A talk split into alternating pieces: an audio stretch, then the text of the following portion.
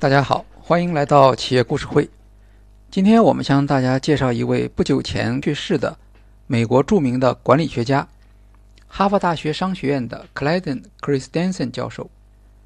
我们谈一谈他对管理学理论的主要贡献和他的理论的影响力。这期节目将分为两个部分。第一部分介绍 Christensen 教授的基本情况，用一个案例来讨论颠覆性创新的理论。第二部分会介绍颠覆性创新的理论框架，以及围绕着颠覆性创新的一些批判与反思。Christensen 教授去世的日期是一月二十三日。由于当时社会关注热点的转移，对他的去世，国内的报道并不多。Christensen 教授最著名的作品是出版于一九九七年的《创新者的窘境》。这部著作提出了颠覆性创新的理论。这个理论的大致意思是说，在很多产业里，当新的颠覆性技术进入市场时，原有的企业，即使是那些管理的非常好的企业，往往无法与新企业竞争，而不得不退出市场。Christensen 教授的理论贡献在于，定义了什么是颠覆性技术。论证了为什么现有的领导企业无法应对颠覆性创新的挑战。在互联网时代，我们的确经常可以看到新技术企业迅速崛起，而原有的市场领导者、百年品牌走向衰落。Christensen 教授的理论因此与时代和管理者的需求形成了密切的呼应，被认为是本时代最具有冲击力的。管理思想。他是哈佛大学商学院的教授，纪念他的人很多，却来自加州。这是因为他的理论是有关创新的，所以高技术企业特别重视他的理论。颠覆性创新的理论在现实中有很成功的应用，比如帮助英特尔公司防御了来自低端电脑芯片企业的潜在威胁。许多美国高技术企业的领导者对 Christensen 教授的理论非常推崇。这里面包括英特尔的创始人安迪·格罗夫。他说，《创新者的窘境》这本书是过去十年里他所看到的最重要的商业著作。Netflix 公司的创始人兼 CEO Hastings 与员工一起分享《创新者的窘境》。苹果公司创始人 Steve Jobs 的传记作家说：“这本书深刻地影响了乔布斯。”杰夫·贝佐斯要求亚马逊所有的高管阅读2003年 Christensen 教授的另一部著作《创新者的解答》。微软的比尔·盖茨曾经抱怨说：“自从《创新者的窘境》这本书出版之后，他所收到的所有的创新建议都自称是。”颠覆性创新。Christensen 教授去世后，几乎所有的财经媒体和技术媒体都发表了纪念文章。有人说，对他的悼念的规格仅次于管理大师彼得·德鲁克。Clayton Christensen 教授，一九五二年出生于美国犹他州盐湖城，是一位虔诚的摩门教徒。摩门教是一个比较小的基督教派，在美国，摩门教以擅长经商而知名。在管理学领域中，还有一位名人也是摩门教的信徒，那就是 Stephen Covey。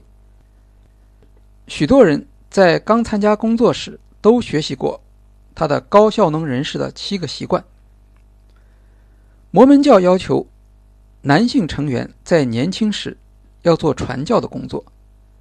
Christensen 曾经在韩国传教两年，他会说韩语。他的学生曾经讲过一个故事来说明 Christensen 对信仰上的坚定立场。他曾经获得罗德奖学金，到牛津大学学习。这个奖学金每年在全球授予一百位优秀学生。美国前总统克林顿就是罗德奖学金的获得者。Christensen 是一名篮球运动员，身高两米零三。他在牛津大学的篮球队里面担任正选中锋。有一次参加大学联赛，牛津大学成功的进入决赛。比赛安排在周日，但按照教规，周日是不能打球的。正赶上当时另一位中锋受伤，不能参加比赛。教练和队员都认为 Christensen 应当代表牛津参加比赛，但他还是拒绝了，因为他认为坚持原则比成绩更重要。Christensen 在一九七九年获得哈佛商学院 MBA 学位，毕业后加入了著名的波士顿咨询公司。期间有一年，作为白宫学者。在美国交通部担任部长助理。一九八四年，他和麻省理工学院的几位教授合作创办了高技术企业 CBS 科技，担任 CEO 兼总裁。八十年代末，他决定重返哈佛商学院学习，并在一九九二年获得博士学位，后来担任了哈佛商学院教授。一九九七年，他出版的。《创新者的窘境》一书，常年高居最佳商业读物榜首。从2004年开始，他所提出的颠覆性创新的概念，在 Google 搜索的热度榜上一直居高不下。接下来，我们结合企业案例介绍颠覆性创新的概念。企业界一直很好奇，为什么有些企业经营好，而另一些企业经营的不好？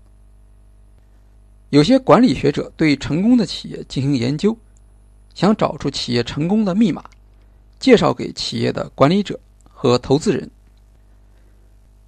二十世纪八十年代以来，有关管理成功学的著作取得了很大的成功。比如，麦肯锡公司管理顾问汤姆·彼得斯和罗伯特·沃特曼写过一本书，叫做《追求卓越》。还有像吉姆·柯林斯的。从优秀到卓越和基业长青，也都是全球高管人手一册的超级畅销书。这几本书的特点是，作者研究了很多成功的企业，从中总结出企业成功的密码。他们认为，常见的密码包括：管理层善于聆听客户意见，建立起好的价值观和企业文化，提高员工素质。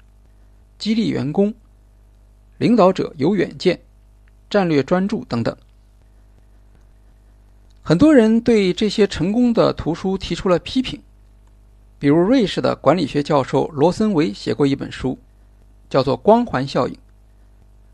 他认为，如果我们事先已经知道这些企业是成功者，再来总结的话，得出的结论可能是误导的，除非这些企业。能够一直成功下去，而实际上这是做不到的。多年之后，追求卓越、从优秀到卓越、基业长青里面的很多明星企业，已经不再是市场上的成功者，有些甚至成为反面典型。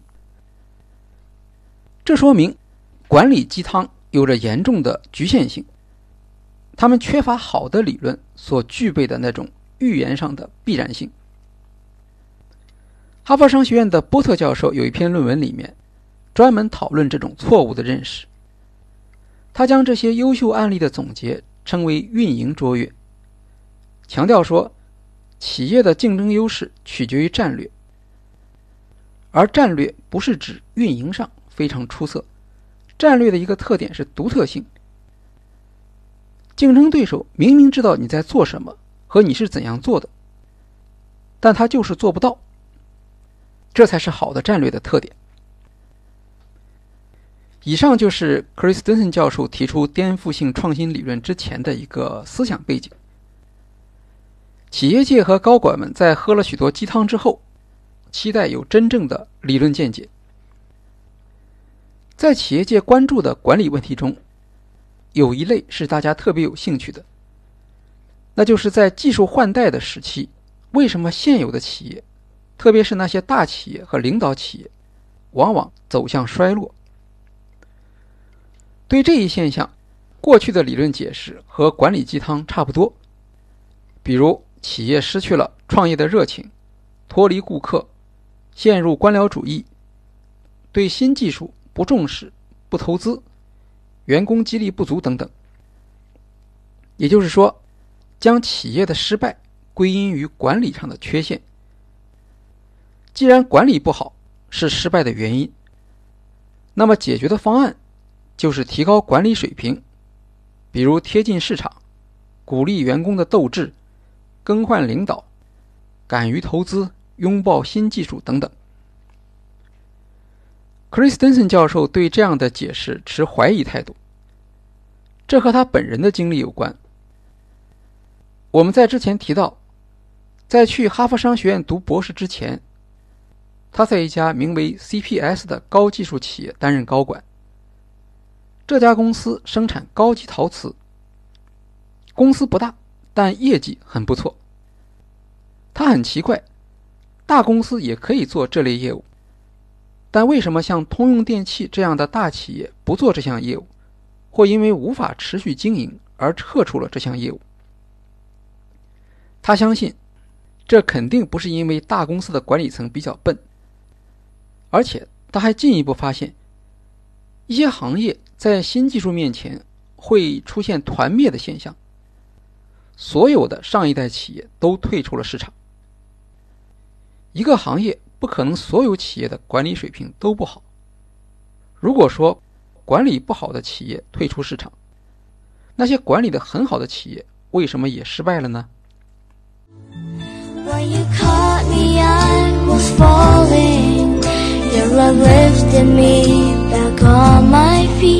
？It was like you heard my calling And you rushed to set me free When I found you I was wet Chris Denson 强调说，他所指的是那些经营的非常好，通常会认为是管理教科书级别的企业。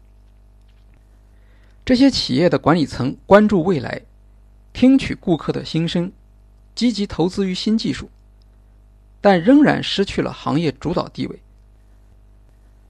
而且这个现象在许多行业里出现。技术性行业固然有，传统的制造业和服务业也有。有时这一过程非常长，比如百货业在受到超市冲击时，像美国的希尔斯百货，从二十世纪六十年代就开始走向衰落，直到今天。现在，在美国，短流程的小型钢厂占据美国钢铁市场的百分之六十。但直到一九九五年之前，没有一家长流程大型钢厂采用短流程的技术。在另一个行业中，线缆挖掘机行业，三十家线缆挖掘机企业，经过二十五年的液压转型之后，只有四家生存下来。成为液压挖掘机生产企业。这些例子之间千差万别，唯一相同的地方是，失败者很可能是一些技术能力领先的企业，管理水平也比较高。因此，这一现象值得特别的研究。显然，有一些特定的原因阻碍了那些技术领先、管理优秀的企业，错过了创新的机会。经过这样的思考，他逐渐发展出自己的理论，形成了博士论文，并在博士论文的基础上写出了《创新者的窘境》这本书。Chris Denson 教授发现，有些创新是没有办法在现有的企业或市场领导企业中采用的。这些企业眼看着一种创新逐渐发展起来，却没有办法和它竞争。一直到采用创新技术的企业夺取他们的市场和用户。管理学教科书里面通常会有专门一章讨论创新，一般会将创新分为两种类型：渐进型创新和激进型创新。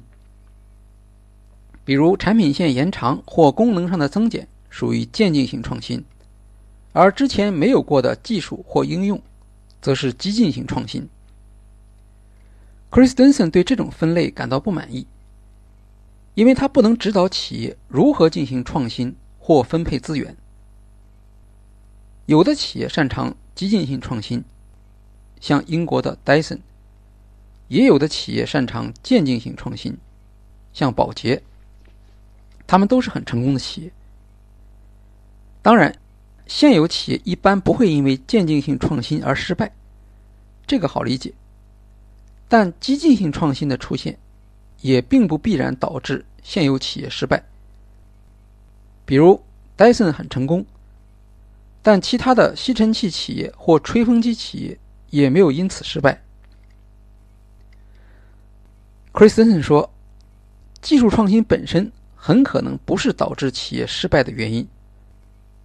我们需要一个新的理解创新的概念，这就是 Christensen 所提出的颠覆性创新。他的意思是说，有这样一类创新，不适用于现有的成功企业，甚至现有企业越是成功，越不可能适用这类创新。这就是所谓的颠覆性创新。和颠覆性创新相对应的，则是延续性创新。Christensen 认为，传统管理教科书里面所讲到的渐进性创新也好，激进性创新也好，都属于延续性创新。现有的企业并不害怕这类创新，因为他们可以顺利的采用和学习延续性创新，哪怕这些创新不是自己发明的。但通过学习和投资，现有的企业就能够追赶那些创新企业，甚至超越他们。接下来的问题就是，为什么现有的企业无法适用颠覆性创新？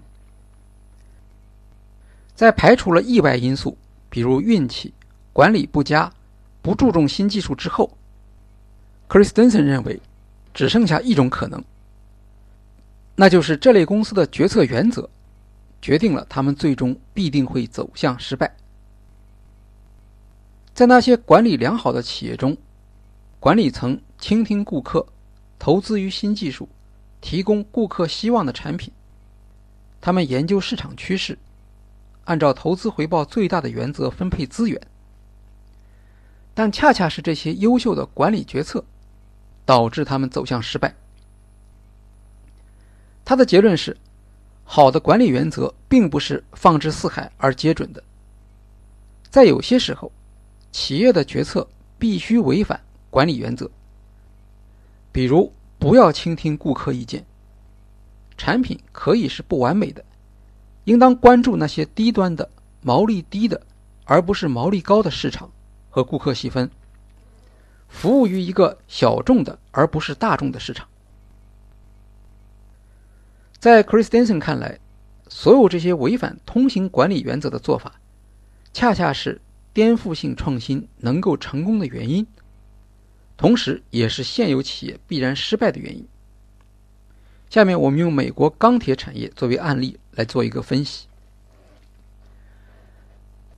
炼钢厂大致上可以分为两类，一类叫做长流程炼钢厂，采用高炉；一类。叫做短流程炼钢厂，采用电弧炉。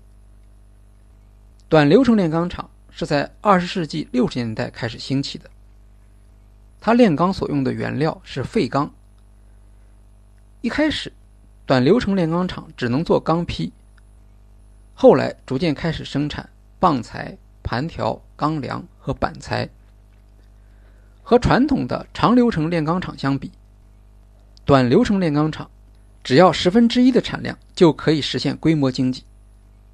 建厂投资只要四亿美元，而长流程炼钢厂需要六十亿美元。短流程炼钢生产比较灵活，订单多的时候可以二十四小时开工，订单少的时候就可以停产，损失不大。由此获得的优势之一是成本比较低，相同质量产品的成本比长流程炼钢厂。低百分之十五。一九六五年到一九八五年，美国短流程炼钢厂的市场份额从零增长到百分之十九。但直到一九九五年之前，没有一家长流程炼钢厂建立短流程的炼钢厂。美国商业媒体指责这些大型炼钢厂管理层领导失职，但 Christensen 反驳了这种看法。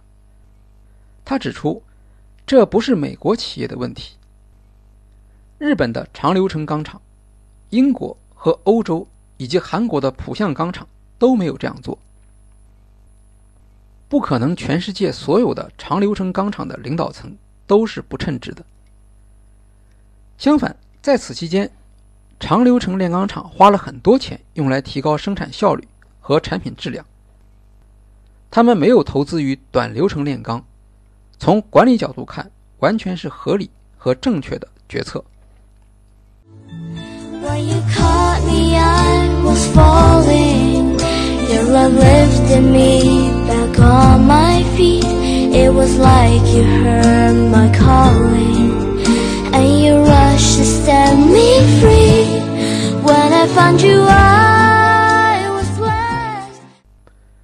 短流程炼钢因为使用废钢铁。原料成分不稳定，开始时只能生产螺纹钢这种低端产品，质量、成本和利润都是市场上最低端的。产品属于大陆货，没有任何顾客忠诚度，只能靠低价来获取订单。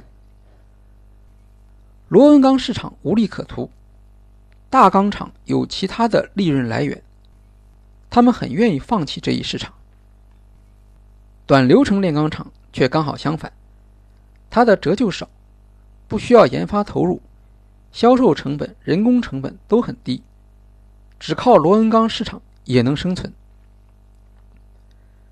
在占据了位于低端的螺纹钢市场之后，这些短流程钢厂开始向上走。一九八零年，他们占据了百分之九十的螺纹钢和百分之三十。稍微高端一点的棒材盘条角钢市场。八十年代末，短流程钢厂已经占据了整个棒材盘条角钢市场。一九九五年，长流程钢厂关闭了最后一间结构钢梁厂，这一相对高端的市场也完全落到了短流程钢厂手中。在此期间。长流程钢厂有没有因为市场份额不断丢失而心里发慌呢？没有，因为他们退出的都是无利可图的市场。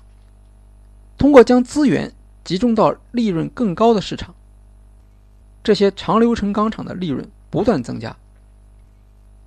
他们摆脱低利润业务，专注于高端的板材产品，服务于罐头、汽车和家电市场。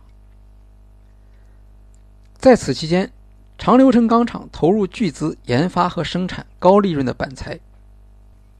一间高端板材厂的投资高达二十亿美元，而短流程钢厂不可能有钱做如此大的投资。这样，长流程钢厂就建立起竞争的门槛，提高了自己的竞争优势。美国伯利恒钢铁厂在一九八六年到一九八九年之间。投资十三亿美元，市值从一点七五亿美元增长到二十四亿美元。这说明长流程钢厂在此期间受到投资人和商业媒体的欢迎。一九八七年，一种新型的薄板材连铸连轧工艺出现了。长流程钢厂仔细研究了这项工艺，决定不采用。因为这项工艺达不到它对板材产品所要求的表面光滑程度，但短流程钢厂却愿意采用，因为这项工艺使得板材生产的投资大幅度下降，只要二点五亿美元，产品总成本却可以减少百分之二十。美国短流程钢厂中的代表企业纽克尔，成为第一家使用薄板材。连铸连轧工艺的钢厂进入了板材市场，因为生产出来的板材质量不大好，它只能销售给做管道、活动房屋这样的用户。他们对产品的光滑度要求不高，但对价格非常敏感。大钢厂则仍然投资于高端板材生产线，以服务于高利润的市场。到了1996年，纽克尔公司已经获得了百分之七的板材市场份额。在此过程中，纽克尔公司逐渐提高了板材的质量，开始威胁大钢厂的市场。经过五十年的发展，短流程炼钢企业纽克尔已经成为美国最大的炼钢厂，而短流程钢厂总产量的市场份额也增加到了百分之六十以上。在美国，短流程钢厂的兴起和长流程钢厂的节节败退，是商学院里面经常用到的一个典型案例。Chris Denson 教授认为。长流程钢厂的决策特点是大规模投资、理性决策、关注顾客需要、关注企业利润，这些都是我们对一家管理良好的企业的要求。但这些良好的管理决策，却不能阻止他们丢失自己的市场份额。简单来说，Chris Denson 教授的观点是：你有先进的技术，有充足的财务资源。有优秀的管理团队，但这些只能在延续性创新中帮助你。一旦遭遇到颠覆性创新，这些成功的要素反过来都会变成你失败的原因。你的这些优势都变得不相关，而无论你如何努力，这就是美国长流程炼钢厂给我们提供的教训。它的每一步管理决策都是合理的。但最后在市场上却逐渐的丧失了竞争力。钢铁行业的情况是慢慢发生改变，但很多行业变化会快得多，比如个人电脑、手机等等。往往会发生的一个现象，是在技术换代时，上一代的企业发生团灭，这就是颠覆性创新的威力。这样一个理论模型对谁有用呢？首先是大企业的 CEO，他们想要知道自己的企业面临着什么样的威胁。其次是创业者，他们由此可以思考如何打败当前市场上的领导企业。投资人也需要这个理论，他们可以由此来判断一家企业，无论这家企业是市场上的领导者，还是刚刚进入市场的新企业，他们未来的前景。会是如何？Chris Denson 的这项研究发表之后，英特尔的一位员工读了他的前期论文。这位员工去找英特尔的董事长格罗夫说：“你要读一读这篇文章，因为文章里面说英特尔快要完了。”其实论文中没有提到英特尔，但这位员工意识到，Chris Denson 所分析的情况正是英特尔当时面对的。克里斯顿森教授回忆说，他接到了英特尔公司董事长安迪·格罗夫的电话，问他是否可以谈一谈他的研究，以及这些研究可能在英特尔起到的作用。理论家对自己的理论通常都是很自信的，但他们更希望的是能够直接参与改变世界。当时，克里斯顿森还没有写出《创新者的窘境》这本书。学术界以外知道他的人并不多，所以他非常重视这次机会，专程飞到硅谷和格罗夫见面。没想到，等他到了那里之后，格罗夫又改主意了。他说：“我只能给你十分钟，你说说英特尔的问题是什么。”克里斯滕森不同意，他说：“至少需要三十分钟的时间。”还说：“我不了解英特尔。”也没有什么看法，但我有一个理论，这个理论可以应用于英特尔。接下来，他就给格罗夫讲了我们刚才所谈的美国钢铁行业的例子。他还没有说完，格罗夫就打断他说：“我明白了，因为在英特尔所在的微处理器产业中，当时也有两家企业，一家是 Cyrix，一家是 AMD。”他们生产便宜的低端的芯片。格罗夫说：“你所告诉我们的，就是我们应当生产相同的低端产品来打败他们。事后，英特尔决定推出一款新的产品，这就是后来非常有名的赛扬处理器，属于英特尔产品系列中的低端产品，能够和 Cyrix 和 AMD 正面竞争。一年之后，赛扬已经占据了百分之三十五的芯片市场。一九九八年，格罗夫在美国管理学会年会上发表演讲，手里拿着《创新者的窘境》这本书。他说：“我不想有意显得粗鲁，但你们所发表的论文对我没有任何用处，只有这本书是个例外。”经过格罗夫的宣传，Chris Denson 一时之间名声大噪，《创新者的窘境》也成为有史以来最有影响力的。管理图书之一。有关 Chris Denson 教授和颠覆性创新理论的企业案例第一期就介绍到这里，欢迎大家继续收听本案例的第二期。好，今天的企业故事会到此结束，谢谢大家。